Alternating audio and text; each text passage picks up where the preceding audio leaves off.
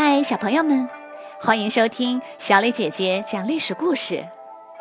我们的故事全部来自专业正史，绝不细说。每周一、三、五来跟我一起听一段故事，了解一段中国历史吧。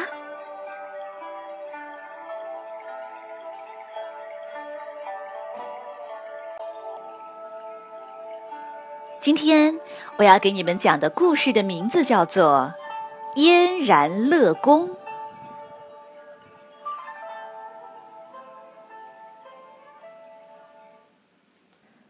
东汉的第三个皇帝是汉章帝，他继位那年十八岁，已经是个大人了。可是，在他之后的十几个皇帝继位时，全都还是孩子。最小的刚刚满月，最大的也不超过十五岁。皇帝是个孩子，就只能由太后临朝听政，从而外戚掌权。等皇帝长大了，再想办法把权力夺回去。然而皇帝都命短，中年早逝，于是新皇帝又是个孩子。这样的一个怪圈，从汉章帝开始，东汉一直也没能走出去。汉章帝是如何让东汉掉进这个怪圈的呢？汉章帝非常宠爱后宫的一对姐妹，宋贵人姐妹。可在宋贵人怀孕时，汉章帝喜欢上了另外两对姐妹，梁贵人姐妹和窦贵人姐妹。他尤其喜爱窦贵人，才过了三个月，他就下令非立窦贵人为皇后不可。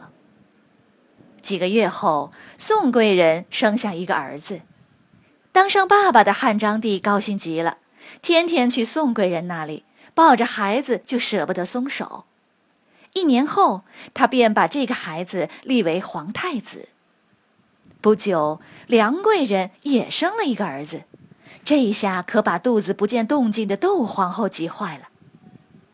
窦皇后私下对梁贵人说：“母以子贵，子以母贵，这两样你都没占上，把你的儿子过继给我吧，这样对我们三个都好。”梁贵人想了想，就同意了。三年后，一次宋贵人生病了，让家人带进宫一只活兔子。宫里很快就传得沸沸扬扬，都说宋贵人一定是在搞什么巫术，诅咒皇后。汉章帝听说后非常生气，一怒之下把宋贵人姐妹和皇太子都赶出了皇宫，并派一名宦官负责审问。这名宦官是蔡伦。没过几天，宋贵人姐妹就一起服毒自尽了。皇太子也被废为清河王。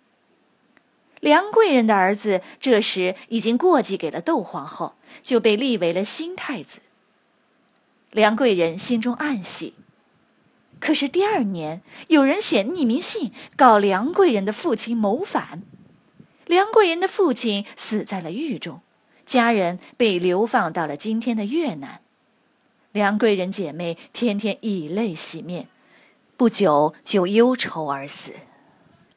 这下窦皇后就彻底安心了。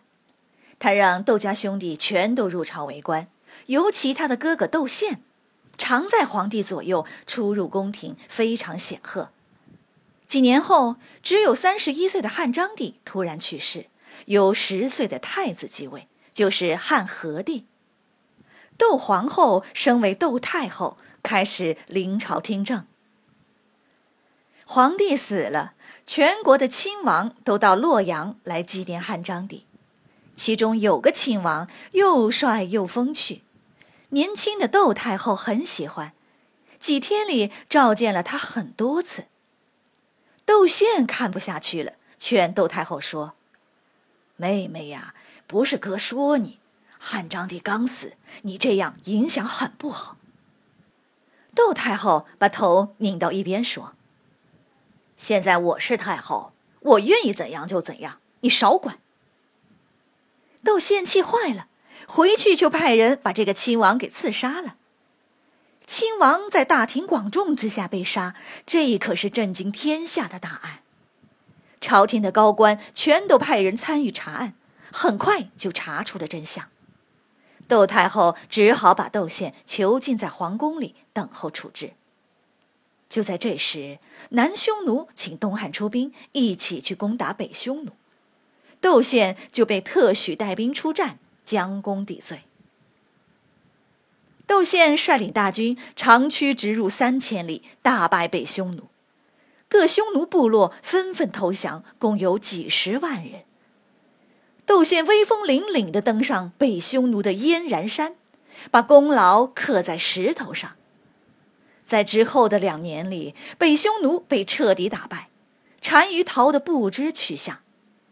曾经困扰中国数百年的匈奴，从此再也不足为患了。窦宪立了大功，被封为大将军，位在三公之上，权力和地位更加显赫。这时，汉和帝年满十三岁，举行了代表成年的冠礼。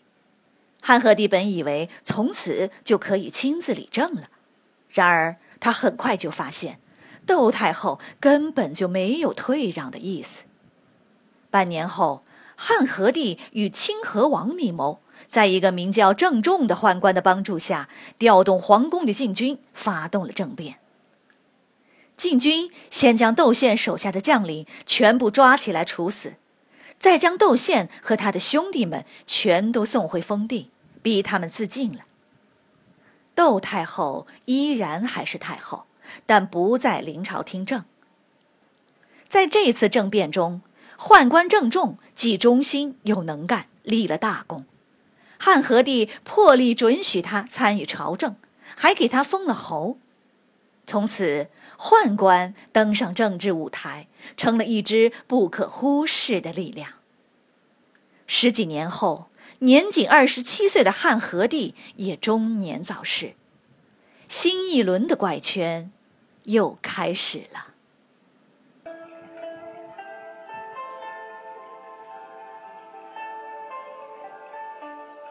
小朋友们，今天的故事就讲到这里。